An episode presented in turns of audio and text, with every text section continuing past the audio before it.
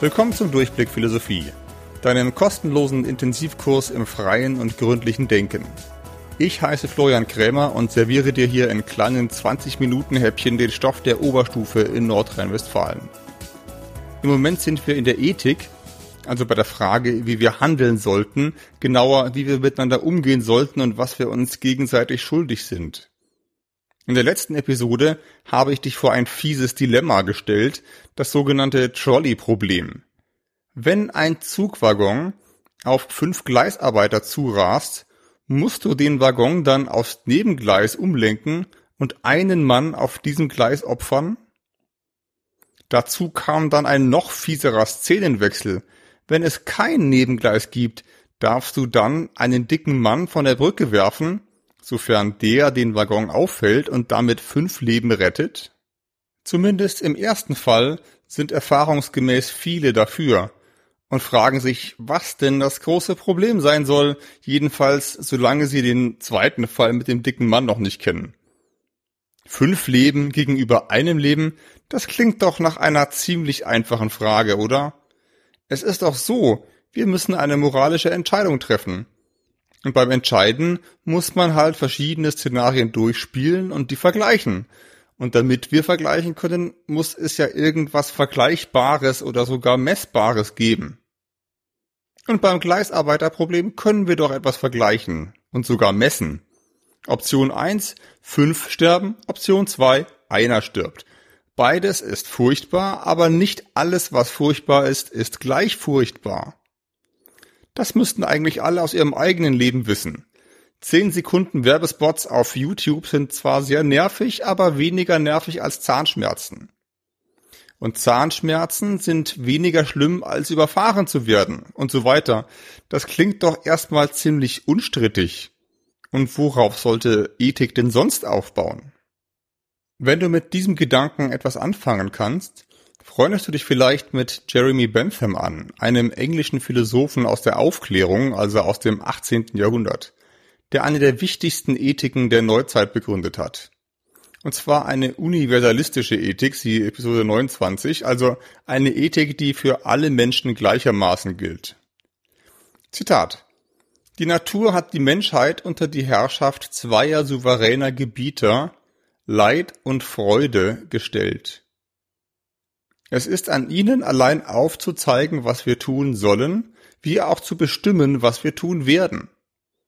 Sowohl der Maßstab für richtig und falsch, als auch die Kette von Ursachen und Wirkungen sind an ihrem Thron festgemacht. Sie beherrschen uns in allem, was wir tun, was wir sagen, was wir denken.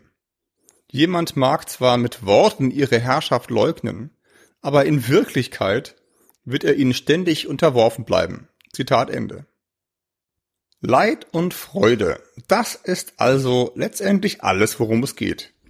Wir tun Dinge, weil wir Bock drauf haben. Oder wir tun sie nicht, weil wir eben keinen Bock drauf haben.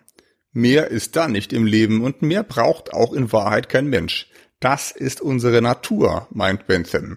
Das ist nun mal das, was Menschen die ganze Zeit machen. Das ist die Herrschaft, unter der wir stehen. Beweis? Du hörst diesen Podcast vermutlich jetzt gerade, weil er dir irgendwie Freude macht. Und wenn du keinen Bock mehr hast, dann machst du ihn halt aus. Oder du hörst ihn, um Leid zu vermeiden, weil irgendwann diese dämliche Klausur auf dich zukommt und du dann den Stoff drauf haben musst. Leid verhindern, Freude anhäufen, letztendlich kommt das alles aufs selbe hinaus. Alles im Leben ist eine Rechnung.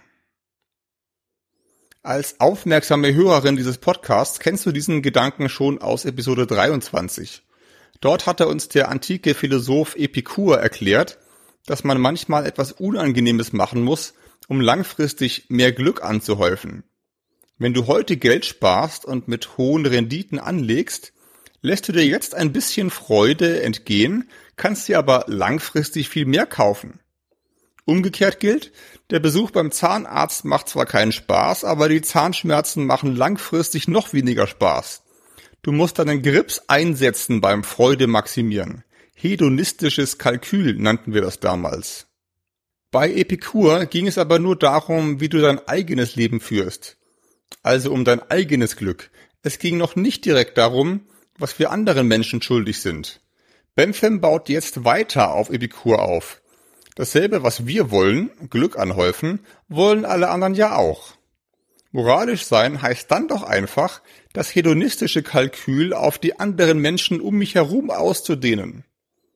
Moralisch sein heißt also im Kern Rücksicht nehmen. Ich muss mich da nicht nur fragen, was mir Freude bringt, sondern eben auch allen anderen. Also, was für alle nützlich ist. Diese Frage nannte Bentham das Prinzip der Nützlichkeit. Zitat das Prinzip der Nützlichkeit erkennt dieses Joch an, gemeint ist die Herrschaft von Freude und Leid, und übernimmt es für die Grundlegung jenes Systems, dessen Ziel es ist, das Gebäude der Glückseligkeit durch Vernunft und Recht zu errichten. Unter dem Prinzip der Nützlichkeit ist jenes Prinzip zu verstehen, dass schlechthin jede Handlung in dem Maß billigt oder missbilligt, wie ihr die Tendenz inne zu wohnen scheint, das Glück der Gruppe, deren Interesse in Frage steht, zu vermehren oder zu vermindern.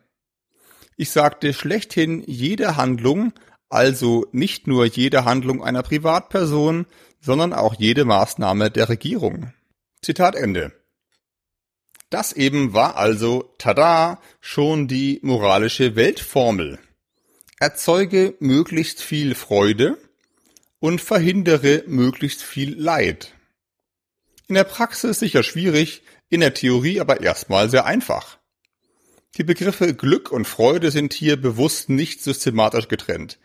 Alles, was Freude macht, ist gut, weil es Freude produziert. Außer es produziert gleichzeitig noch Leid, dann wird es wieder schlechter. Wichtig ist jedenfalls immer das Endprodukt, also die Konsequenz unserer Handlung. Wenn wir es schaffen, viel Freude zu produzieren und viel Leid zu verhindern, ist der Weg dahin nicht so entscheidend. Es geht immer darum, die Welt etwas besser zu machen oder zumindest zu verhindern, dass sie schlechter wird. Bei Bentham sind also genau besehen vier Prinzipien gleichzeitig am Werk. Erstens das hedonistische Prinzip. Gut ist, was Freude produziert. Schlecht ist, was Leid produziert. Siehe Epikur. Zweitens das Sozialprinzip. Anders als bei Epikur geht es um die Freude und das Leid aller Menschen, die von meiner Handlung betroffen sind. Drittens das Konsequenzprinzip. In der Ethik geht es immer um die Ergebnisse unserer Handlungen, nicht um die Handlungen selbst. Man spricht hier auch von einer konsequenzialistischen Ethik oder von einer teleologischen, von griechisch telos ist gleich Ziel. Viertens das Utilitätsprinzip. Gut ist das und nur das, was nützlich ist, was also wirklich funktioniert. Alle vier Prinzipien in einem Satz zum Mitschreiben für die Klausur. Gut ist diejenige Handlung, deren Folgen, Konsequenzprinzip, für das Glück, hedonistisches Prinzip, aller Beteiligten, Sozialprinzip, optimal sind, Utilitätsprinzip. Und diese Ethik nennt man Utilitarismus von Lateinisch utile ist gleich das Nützliche. Einfache moralische Frage. Solltest du dich mal wieder bei deiner Tante melden? Bist du dazu moralisch verpflichtet? Nun, das kommt drauf an, aber Bentham weiß auch, worauf es genau ankommt. Wie viel Freude verursacht das bei ihr und wie viel Leid bei dir? Ein bisschen schwer fällt es dir ja schon, aber wie schwer? Wenn es dir extrem schwer fällt und es sie auch gleichzeitig gar nicht interessiert, dann bist du freigesprochen. Du hast dann keine Verpflichtung, sie anzurufen, denn das würde die Gesamtbilanz an Freude ja sogar senken.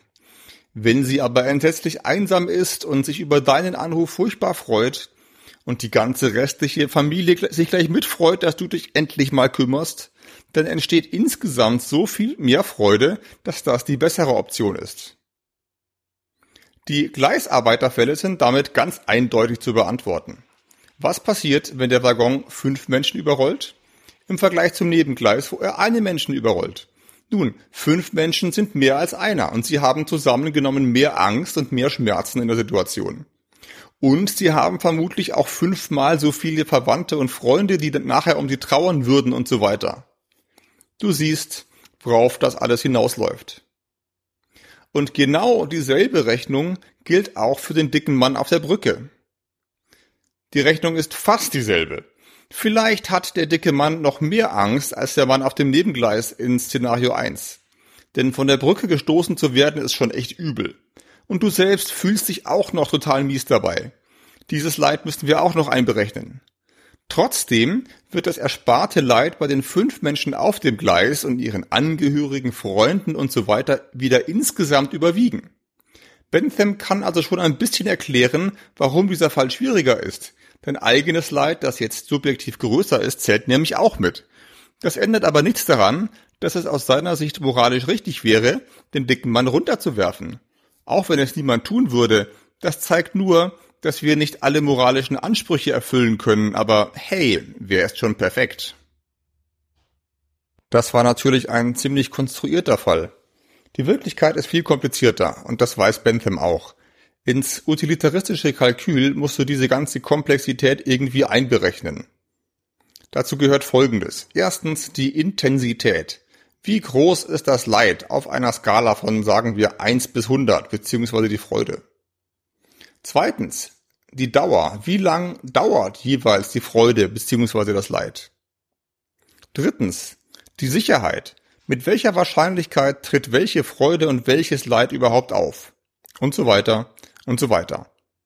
Diese Rechnung müsstest du jetzt für jeden, der von deiner Handlung betroffen ist, durchspielen und am Ende alles aufsummieren. Und dasselbe machst du dann nochmal für jede andere Handlungsoption, die du hast. Dann steht für jede Option am Ende eine Summe unter der Bilanz und die Summe gibt dir dann die Antwort. Fertig. Dieses Denkmodell bildet den sogenannten klassischen Utilitarismus. Alles wird auf derselben Skala von Minus bis Plus, also von Leid bis Freude, zusammengezählt. Der Vollständigkeit halber erwähne ich noch ein paar weitere Spielarten. Der Philosoph John Stuart Mill aus dem 19. Jahrhundert nahm entgegen Bentham an, dass es nicht nur verschiedene Grade, sondern auch verschiedene Arten von Freude und Leid gibt, die man nicht einfach so zusammenrechnen kann. Eine andere Version ist dann der sogenannte Regelutilitarismus, in dem man das ganze Kalkül nicht für jede einzelne Handlung anstellt, sondern sich fragt, welche allgemeine Handlungsregel das Glück aller Betroffenen unabhängig von diesem Einzelfall maximiert. Und dann gibt es noch den Präferenzutilitarismus, den Peter Singer vertritt. Hier geht es nicht zuerst um die tatsächlich erlebte Freude, sondern um die Interessen, also um das, was Leute wollen und sich wünschen. Auf einige dieser Versionen werden wir in zukünftigen Podcast-Episoden noch eingehen. An dieser Stelle ist es aber nicht so wichtig. Da die meisten Varianten des Utilitarismus, wenn man sie mal ganz konsequent durchdenkt, irgendwie immer wieder zurück beim klassischen Utilitarismus landen. Weil alle Menschen ihr Glück vermehren und ihre Schmerzen minimieren wollen, beansprucht der Utilitarismus jedenfalls eine Ethik für alle Menschen zu sein. Er gilt in allen Zeiten, in allen Kulturen und in allen Situationen. In unserer Übersicht aus Episode 29 können wir ihn deswegen als universalistische Ethik einordnen. Die Übersicht findest du auf meiner Webseite bei Episode 29 als kostenloses PDF. Universalistische Ethiken berufen sich normalerweise auf die Vernunft, auf die Logik, die Rationalität, weil genau das alle Menschen gemeinsam haben. Rational ist am Utilitarismus die Rechnung. Leid plus Leid gleich noch mehr Leid. Leid plus Freude gleich weniger Leid und so weiter. Aber auch das Gefühl hat einen Platz im Utilitarismus, denn Freude und Leid sind schließlich grundlegende Gefühle, die unser Leben bestimmen. Und genau auf diese Gefühle soll ja nun systematisch Rücksicht genommen werden. Die alle fließen nämlich in die Bilanzrechnung mit ein. Mit dem Begriff Bilanz will ich zeigen, woher bei Bentham der gedankliche Wind weht, nämlich aus der Ökonomie, den Wirtschaftswissenschaften. Unternehmen investieren etwas, um langfristig möglichst viel rauszukriegen weil genau das das Ziel eines Unternehmens ist, möglichst hohen Gewinn einfahren. Dabei muss man ständig alle Optionen kennen und durchkalkulieren, auch mal ein Risiko eingehen, etwas ausgeben oder etwas aushalten. Jede Entscheidung ist am Ende aber nur so gut wie der Gewinn, den sie erzielt, oder wie der Verlust, den sie vermeidet, was im Grunde aufs Gleiche rauskommt. Dieses Modell überträgt Bentham jetzt in die Ethik. Er lebte im England der frühen Industrialisierung. Dort wurden die Gesetze der Marktwirtschaft entdeckt, die für uns heute selbstverständlich sind. Es geht um Folgenabschätzung, um Nutzenmaximierung und um Effizienz. Gleichzeitig ist aber auch ein sehr demokratischer und deswegen fortschrittlicher Gedanke dabei. Alle Menschen zählen nämlich gleich viel. Wenn ich dir auf den Fuß trete, verursacht das Schmerzen, egal ob du jung bist oder alt, männlich oder weiblich, schwarz oder weiß, behindert oder nicht und so weiter. Alle Menschen kommen gleichberechtigt in der Rechnung vor. Und weil jeder gleich viel zählt, zählen im Gleichsarbeiterproblem fünf Menschen logischerweise mehr als einer. Damit wäre auch die andere Frage aus der letzten Episode geklärt, nämlich ob Handeln irgendwie ethisch relevanter ist oder schwerer wiegt als unterlassen. Für die Utilitaristin gibt es eine klare Antwort. Nein. Beides ist gleich wichtig, denn am Ende zählt ja nur das Ergebnis, nicht der Weg dahin. Wenn deine Glücksbilanz in den Keller rauscht, liegst du moralisch falsch. Wie die Bilanz da gelandet ist, spielt gar keine Rolle. Ob es jetzt an deinen falschen Entscheidungen und falschen Handlungen liegt oder daran, dass du nur rumgesessen bist und gar nichts entschieden hast. Für dein Nichthandeln bist du ja genauso verantwortlich wie für dein Handeln, weil beides Konsequenzen hat und diese Konsequenzen die Welt in unterschiedlichen Abstufungen besser oder schlechter machen. So viel zu den Grundlagen. Wahrscheinlich hast du jetzt schon ein paar Fragen auf Lager. Ist Ethik wirklich so einfach? Folgen berechnen, Freude und Leid zusammenzählen, geht das überhaupt? Ist das wirklich so objektiv? Ich verspreche dir hoch und heilig, dass ich mich um diese Einwände noch kümmern werde. In dieser Episode will ich zuletzt aber noch an einem Beispiel zeigen, wie selbstverständlich Benthams Modell für unser Leben längst schon ist. Das Beispiel heißt Impfpriorisierung. Und wenn du diese Episode noch im Pandemiejahr 2021 hörst, weißt du ganz genau, worum es geht. Zu Beginn dieses Jahres waren die ersten Impfstoffe gegen Covid-19 verfügbar, aber es gab erstmal viel zu wenige. Was tun?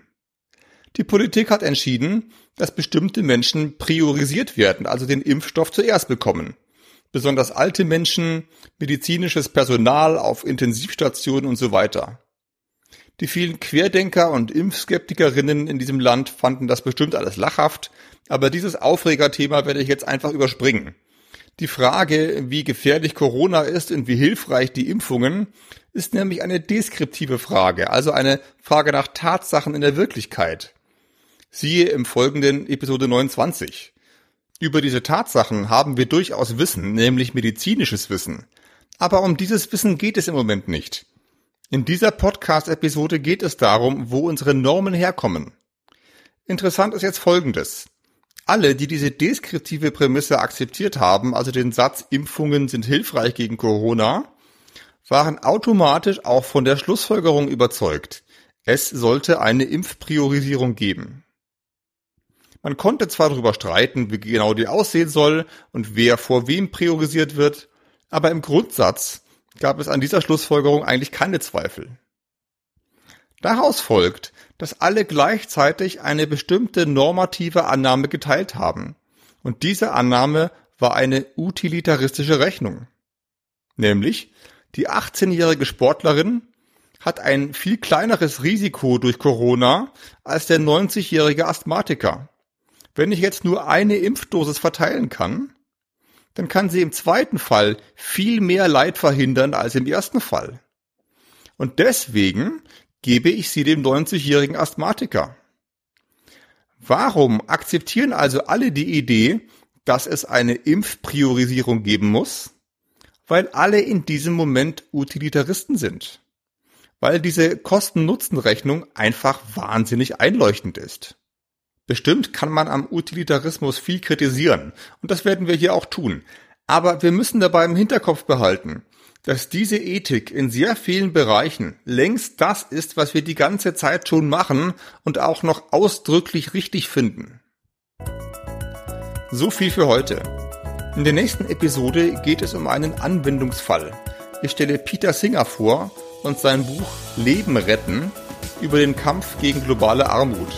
Mir ist es nämlich wichtig, dass wir das Modell erstmal von innen durchdenken, also so wie es selbst verstanden werden will. Das Bewerten machen wir erst in der übernächsten Episode, in der ich dann Vor- und Nachteile des Utilitarismus gegenüberstelle. Danach plane ich noch eine vierte Episode, in dem ich noch einen Exkurs zur John Stuart Mills Version dieser Ethik unternehmen werde. Du kannst jedenfalls jetzt schon anfangen, Freude zu maximieren, indem du diesen Podcast teilst und weiterempfiehlst oder mir 5 Sterne und eine positive Rezension bei iTunes dalässt.